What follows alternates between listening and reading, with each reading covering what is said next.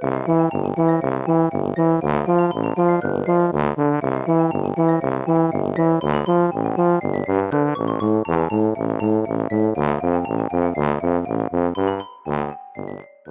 家好，我是帅帅。大家好，我是 GoGo。欢迎收听你的宅友已上线。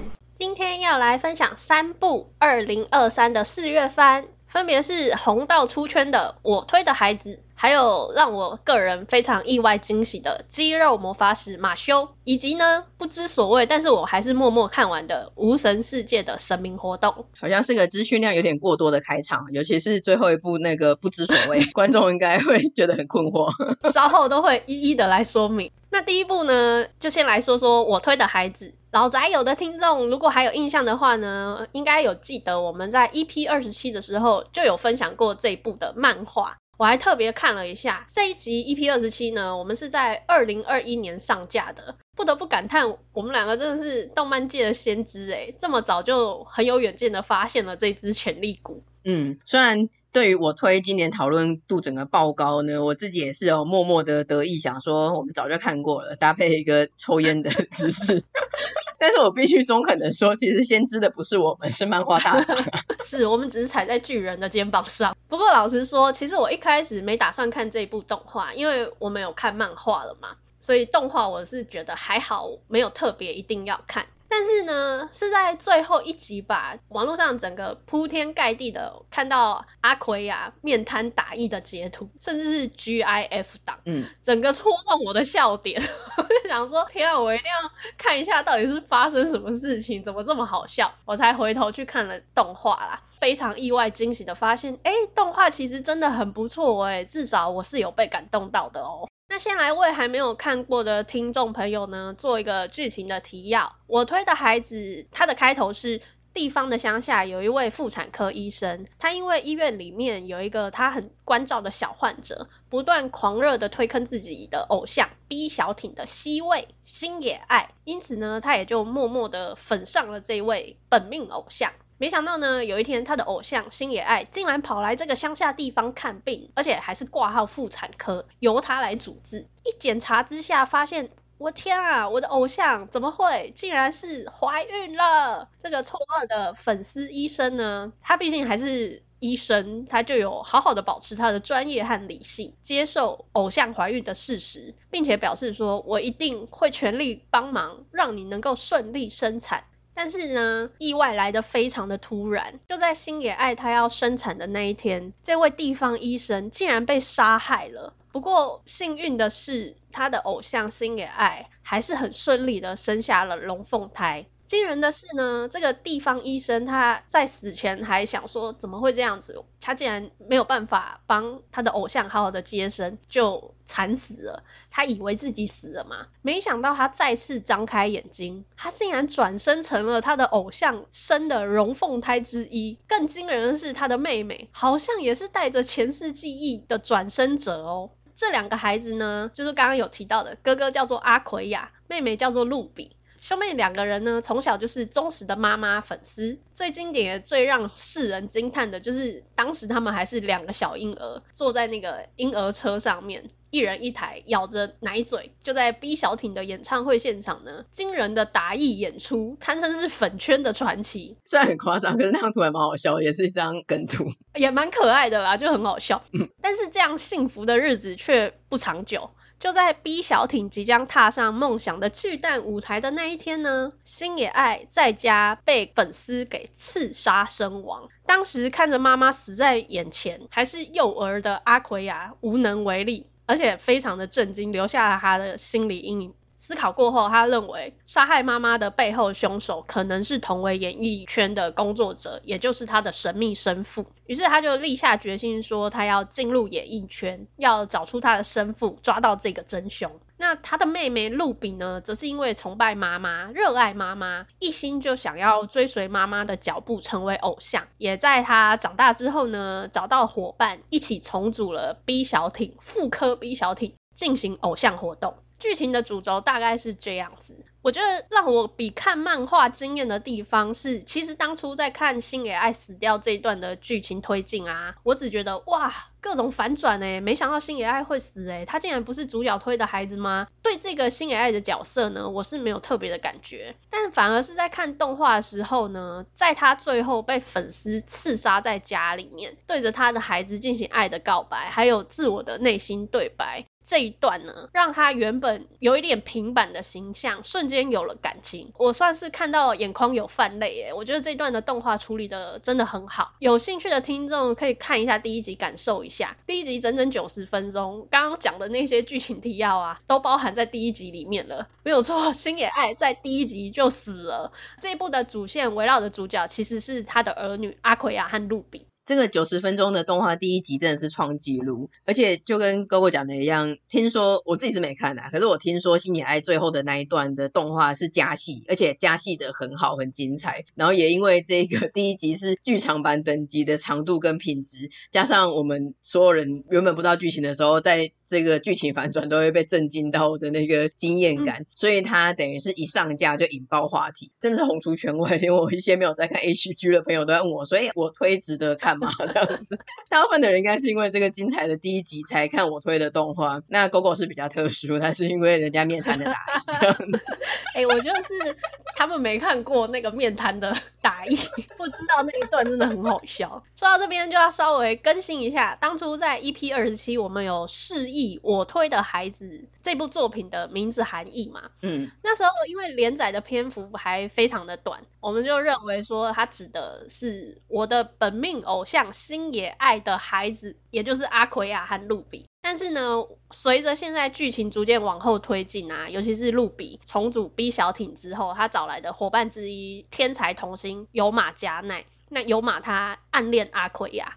私底下他就有立志要成为阿奎亚的我推，还有其他的一些因素啦。我逐渐的认为这个我推的孩子啊，他果然不是单一的名词解释可以带过的。除了刚刚讲到说我本命的偶像星爷带的孩子之外呢，确实他应该还是有隐含着支持本命的这个元素。嗯，那刚刚有提到有马暗恋阿奎亚嘛？阿奎亚的感情动向啊，也随之掀起一番讨论，各有各的支持者。除了有马之外，阿奎亚另外参加了恋综，就是恋爱实境秀的简称。这个恋综呢，也有另外一位参加者叫做黑川茜，跟这个黑川茜啊，因为各种因素，最后阿奎亚和黑川就是协议双方要假扮情侣。但是呢，黑川茜却是真的喜欢上了阿奎亚，他就想说，没关系，现在是假的，以后变成真的就好了。于是就变成了心照不宣的隐藏三角关系。这段隐藏的三角关系呢，在动画目前还是悬而未解的。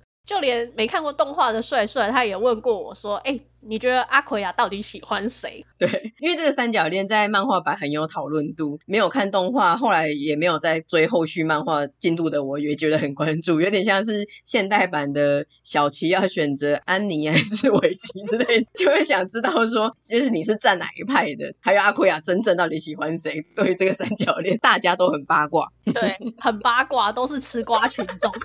没错，我自己讲一下我自己觉得啦，嗯，因为当时呢，光看动画第第一季，我觉得阿奎亚是比较偏向有马的。然后我要在这里先穿插小小的防雷警告，因为我会稍微带一下漫画后面的进度发展。就是呢，漫画之后的感情走向会越来越复杂，因为阿奎亚他有童年的阴影嘛，加上他复仇的目标，所以选择有马这条路线呢、啊，对阿奎亚来说显然是不能做的选择。除了他要复仇之外，他也有想要保护有马的心情，我觉得。但可能会有人觉得说，在这种心情下，他选择跟黑川交往啊，阿奎亚实在是很渣哎、欸，是渣男。对啊，他选择保护有马，那他把黑川当成什么？虽然是这样啦，但我这时候还不觉得阿奎亚过分，因为他是想要保护有马，所以远离他。但是他跟黑川正式交往之后哦，也是很真心的成为模范男友，就是再也没有跟有马有比较暧昧，这些暧昧的行为也都没有，嗯、然后也是下定决心说他就是要跟黑川好好的在一起，所以我觉得这是阿奎啊他认真思考过后的抉择。嗯，直到后来，如果大家有关注的话，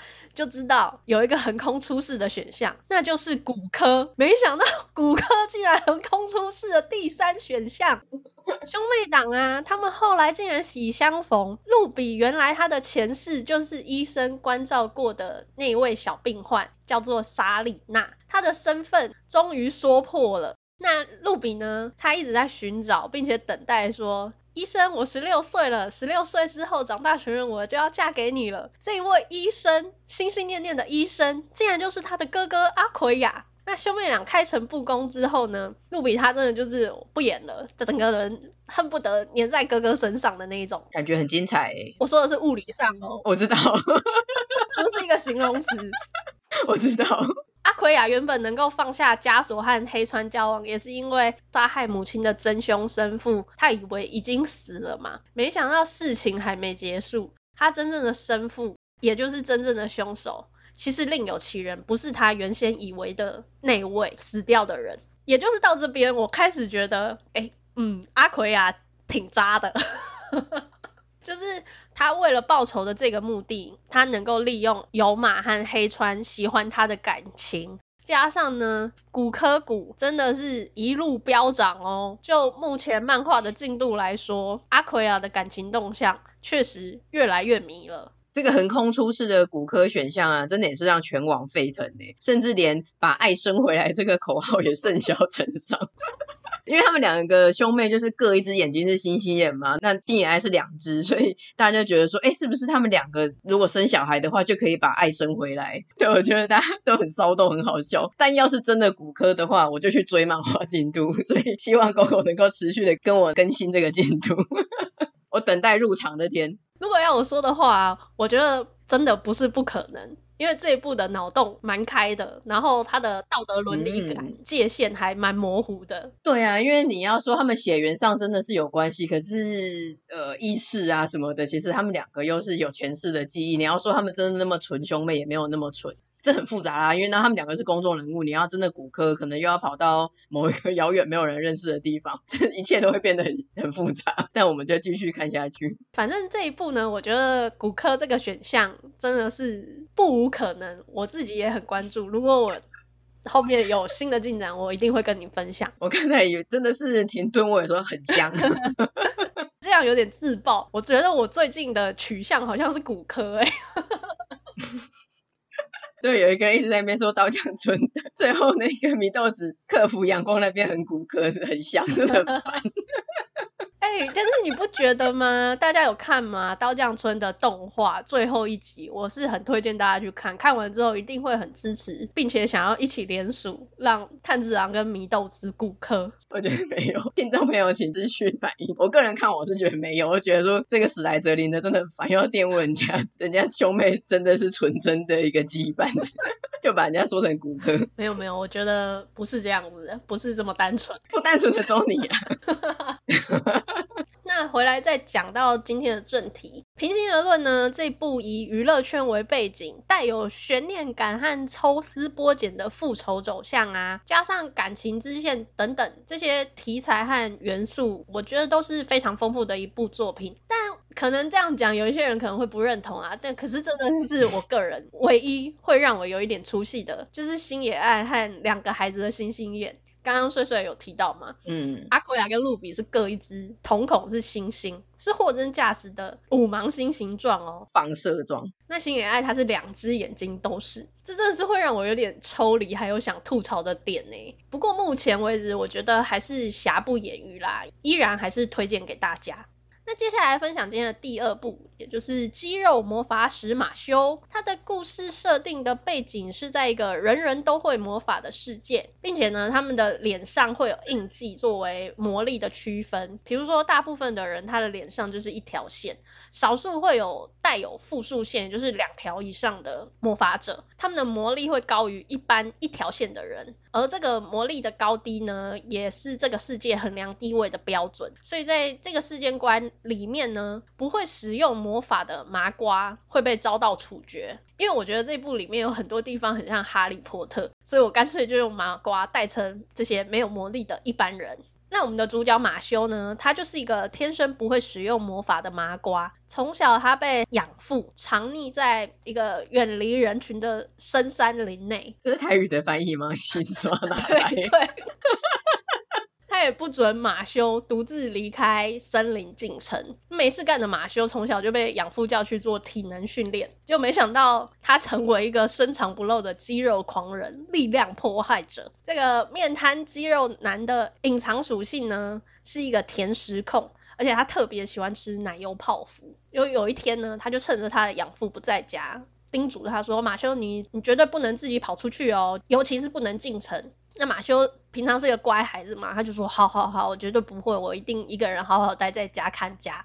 没想到他身为一个甜食控，他真的忍不住了，他就趁着他养父不在家，偷偷的跑去城里买甜食，买他最爱的奶油泡芙。意外的被这个城里面的魔法警察发现了，抓到一个麻瓜，当场就要追杀他。可是我们麻瓜马修竟然靠着他训练出来的绝对力量呢，打赢了这位魔法警察。不过赢得了一时，你也没办法躲避一辈子嘛，何况还有个为自己挡在前面的养父。与魔法警察达成的交易呢，就是马修你要进入魔法学院，并且成为神觉者，来换取他自己跟家人能够平安的生活。我觉得这一部可能会有一点吃电波啦，因为我本身不是很喜欢明显的笑点或是刻意搞笑的桥段，但这一部它是有一点这样的取向，不过它也很确实的有戳中我一些笑点，可以说是我整个四月番里面的意外之喜。这一部呢，说真的，我就走的比较前面。我在一两年前就看过漫画了，可是就觉得普普啦，所以后来我就没有再追更新的连载。那动画出了，我也没有打算要看。没有想到狗狗突然看的。不过我觉得平心而论，它没有到这么刻意搞笑或是吃电波，它有点算是简易版的热血 Jump 番加上搞笑番。真的吗？就是混合的元素。对，我觉得它没有到那么故意一定要，因为它基本上它算是 Jump 呃一度。家里没大人的时候的群起之秀之一，所以他还是算是比较归类在有搞笑元素的热血战斗番，他不是那么电波系的。嗯，热血是一定的。好，那要讲一下为什么这一部让我很意外嘛。首先，这个马修他的外形是黑仿面瘫，大家都知道这个属性。就我个人而言，已经先史莱哲林加三分了，虽然他不是史莱哲林。更没想到的加分的点呢，是马修他是一位率真纯真的好孩子，虽然是有一点缺乏尝试，而且还蛮意外，他很常会把事情给搞砸。不过他每次都会很老实的承认自己的错误，并且非常沮丧。那他沮丧的样子，我觉得很可爱耶。嗯，马修有一个一直出现的梗，就是他很会破坏门。从他以前住在森林里面时候，就常常搞破坏，因为他永远都不记得门到底是要推还是要拉。那他又是一个力量破坏者嘛，所以最后通常都是以门被他拿在手上的方式打开，就是那个门就坏了。那这个梗呢，直到他去魔法学院，还是保持着这样的优良传统。破坏传统，不过他真的是很认真的疑惑和思考，说，哎，到底是要推还是拉？真的天然到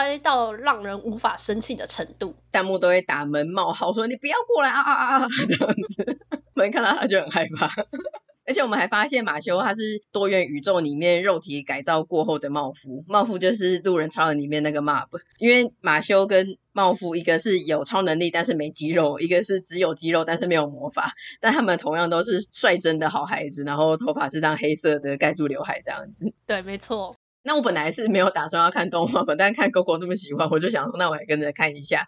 然后我看了以后就发现说，说到底，我觉得狗狗一开始 会喜欢马修的原因，根本是因为他长得其实是还不错的，是先看到颜值，然后之后才陆续的发现说，哎，那个肌肉那个马特也不错，哎，个性也蛮可爱的这样子。但最开始还是因为先颜值加三分吧，这我不否认。而且我觉得他有一个加分的取向是，刚刚说他虽然不是史莱哲林的，可是我觉得他隐约有一点腹黑的潜力。有有有，他虽然好像傻傻的天然呆，可是他在嘴敌人的时候其实还蛮贱的。嗯，而且那个你有看 OP 吗？他最后。可能有当上神觉者哦？是吗？OP 有暗示哦。我觉得啦，虽然那个动画第一季还没做到这么后面，可是他的 OP 啊，马修最后一幕是坐在那个椅子上，那种高位的椅子上，哦、所以我觉得他好像可能会当上神觉者。嗯、然后他坐在椅子上这样子，有点睥睨天下的那个感觉，很棒，很史莱哲林，欢迎他加入。那刚刚有提到，我觉得很多设定很像哈利波特嘛，我也一直提到史莱哲。嗯，所以第一个当然就是所谓的魔法学院，他们有分宿舍哦。这个分宿舍的方式也很像哈利波特的分类帽一样，就有一个类似的魔法道具会去评断说这个人的魔力，做一些点评，比如说。你很勤奋且有相对的智慧，适合你的宿舍是欧尔加宿舍 这种。但是呢，我们马修就没有魔力嘛，所以这个分宿舍的道具完全无法依靠魔力来判读它。加上马修的内心完全是只有奶油泡芙的甜点傻瓜，还是一个面瘫。嗯。所以这个魔法道具他没有办法，他又要维持他百年的分类颜面，所以他只能一本正经的讲一些奶油泡芙的食谱，最后就随便说了一句：“喜欢奶油泡芙的人啊，你是亚德拉宿舍的。”就是理由牵强到惊呆全场的学生。我个人觉得这段非常的好笑。然后另外还有的是马修，他真的不会魔法，完全都是靠着力量一路过关斩将，衍生的笑点也是很好笑。有一堂课是老师要求大家要骑上扫把飞上天空。马修就没有魔力，他飞不上去啊，就被其他人挑衅说：“哎，来比赛啊，来比赛啊！”就马修就靠着自己的怪物体能，他竟然战胜了空气阻力耶！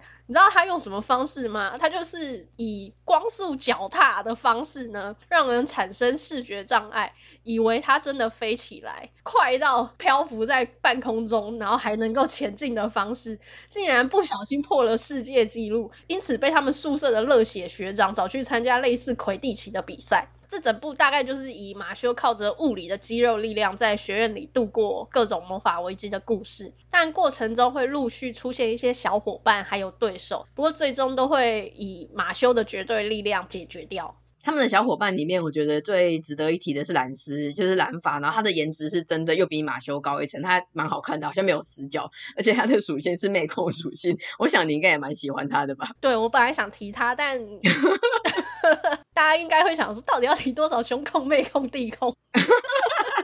骨科啦、妹控啊什么，一直在讲这种属性，所以我我有稍微压抑一下自己的喜好。那我就帮你提，因为在看这部的时候，我意外的发现说，哎、他，真的还不错，我还蛮喜欢他的。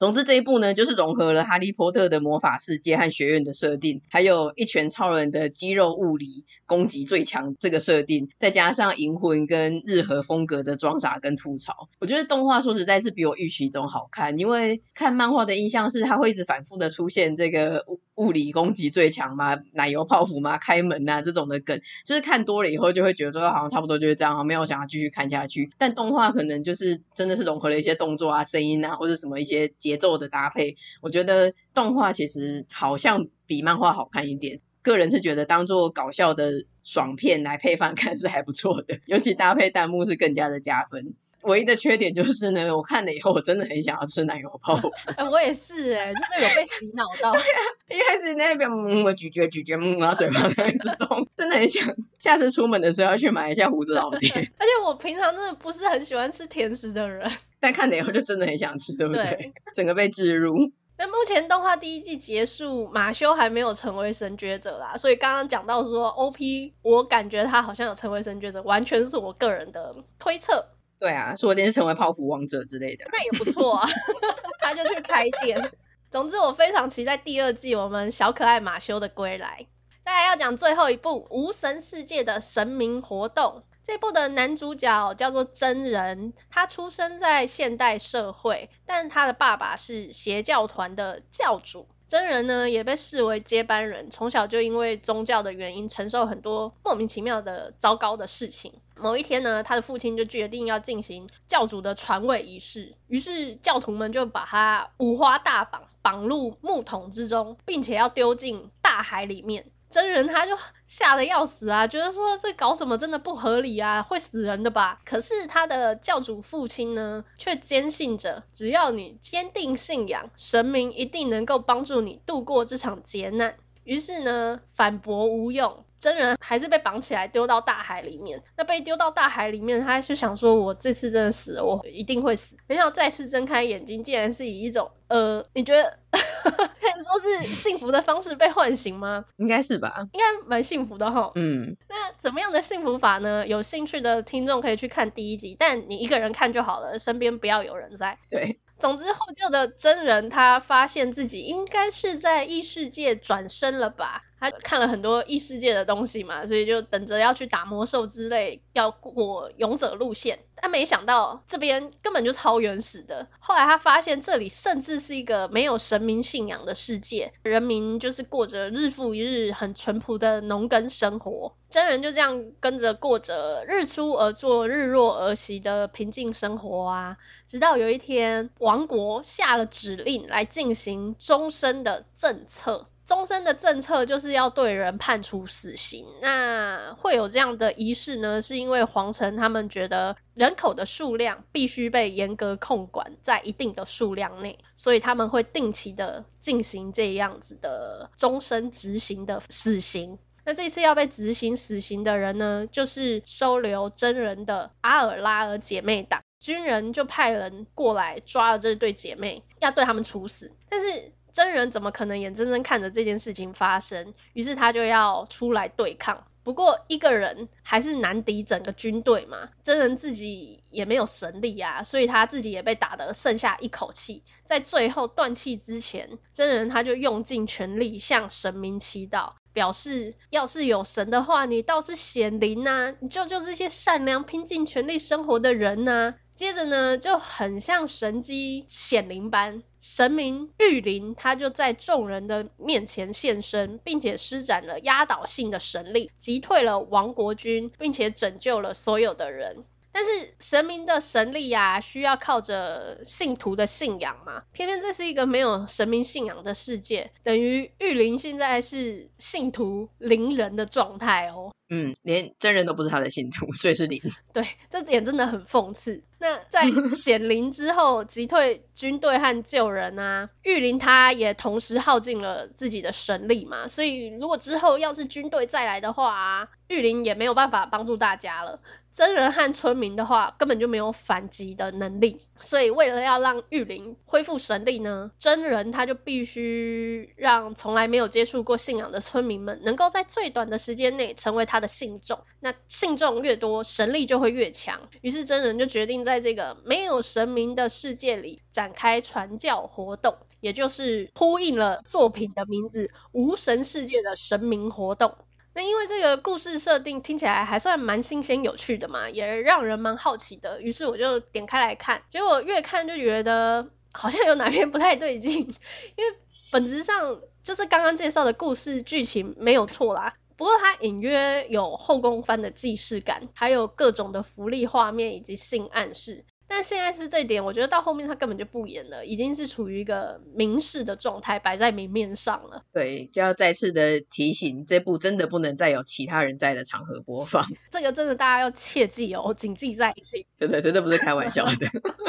因为我对于后宫番和福利番可以说是没有特别的兴趣嘛。不过这一部很妙的是。就这样默默的看完嘞，实在很难去评论这一部。但我觉得那些有关性的桥段啊，它比较是属于诙谐还有恶搞的形式啦。加上真人真的是用一种死命抗拒的方式，所以不至于会看不下去，反而有一种搞笑感。虽然我自己是没有笑，很严肃的看。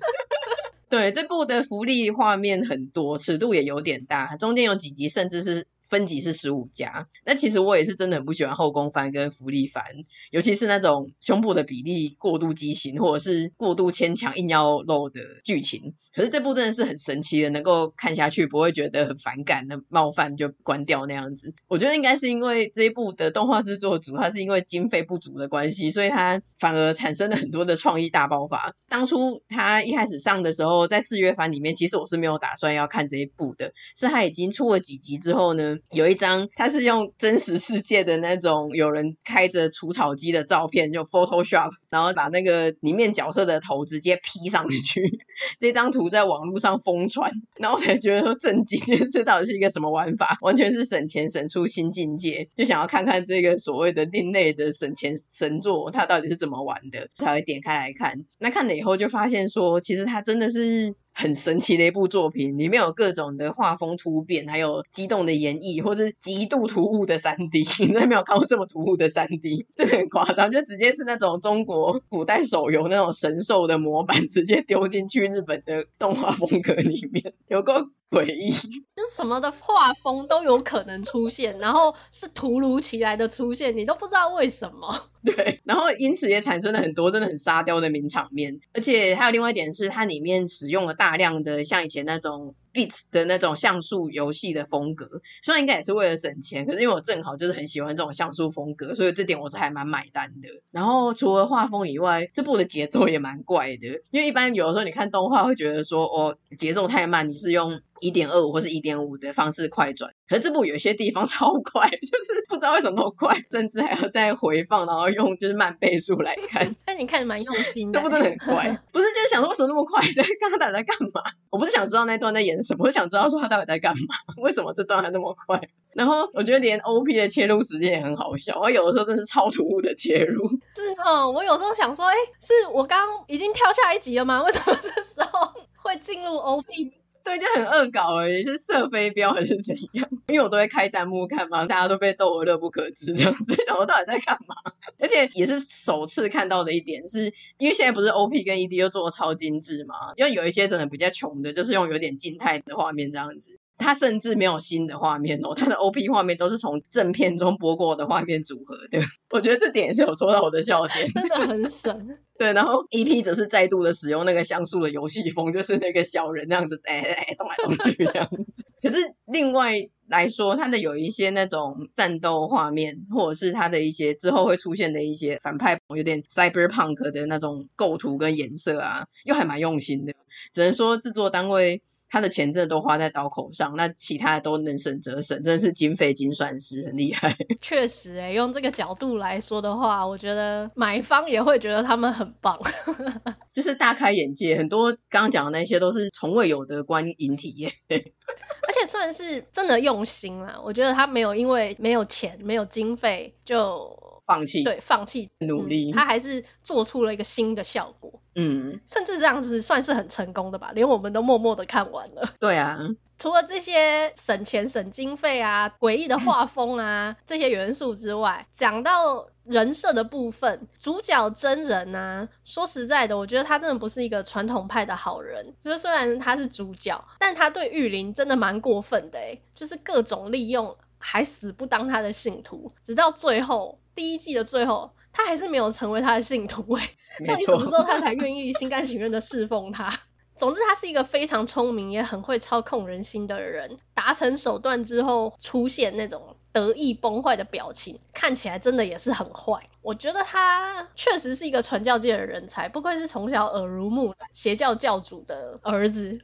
嗯，玉林说实在这也是蛮可怜的，因为他真的很爱真人，可是每次都会在他的使唤之下把神力耗尽，然后就 瞬间变成黑白的配色，还有酸梅嘴，干瘪的倒在地上，然后真人都对他不理不睬。但我觉得这还蛮好笑，每次我看到 一个彩色的画面，有一个黑白的很惨的家伙躺在地上，就觉得有点好笑。那这部动画呢，目前其实也只推出一季而已啦，重点的对战还没有进行哦。那后面会怎么发展？第二季出了，我还会不会看？老实说，我也不知道。毕竟这部就像我刚刚说的，怎么看完的，我自己也是无解。这部。就是我自己看完之后，我觉得很妙，所以我只是跟 Gogo 提一下，说我觉得他可以点开来稍微看一下，感受这一部的神奇之处。但是没想到 Gogo 竟然看完了，让我甚至是稍微有一点愧疚。毕竟我也是花时间在看的。对，我没有想到你会看这么多。可是说实在，就我自己而言，我觉得这部真的还不差啊，因为太怪了，反而有戳到我的笑点。除了不知道制作组到底刻了什么以外，其实它的剧情也不是真的是很烂的，或是真的呃都是在用一些后宫啊大尺度的肉体画面。其实它的剧情看似无厘头，但是有的时候它会有意想不到的设定跟反转，真的也是猜不透哎。就是在这个好像很无厘头的设定下，又带有一点合理性。对，就想继续看下去，看它的剧情跟制作的到底想怎样这样子，看之后到底会怎么发展。其实很多人都说，如果这部动画有经费的话，它可能反而没有办法这么有趣，就是另类的称赞。但我想要问的是，如果真的这么没有经费的话，到底为什么要动画化？这么苦做什么？是哎、欸，到底为什么啊？真的是很妙哎。总之这一集呢，我们就是再度的虽迟但到的补充二零二三四月番的作品。这一季真的看了好多，甚至还有很多有看的，但是应该是不会做成一集的作品。不过四月番的分享，我们应该就到这里为止了。接下来时间轴要进入七月番了。我们就是一个 世界越快我们越慢的节目，但是我们总之是会慢慢的推进的。我们在自己的宅宅世界里面岁月静好。没错。好了，那今天这集就差不多到这边。如果你喜欢我们的节目，欢迎点击节目资讯的连接，小额支持你的宅友，或者将我们节目分享推荐给亲友。我们也有 Facebook 跟 IG，欢迎追踪订阅我们哦。那也请在 Apple Podcast 给我们五星的评价。那就下次见啦，拜拜。下次见，拜拜。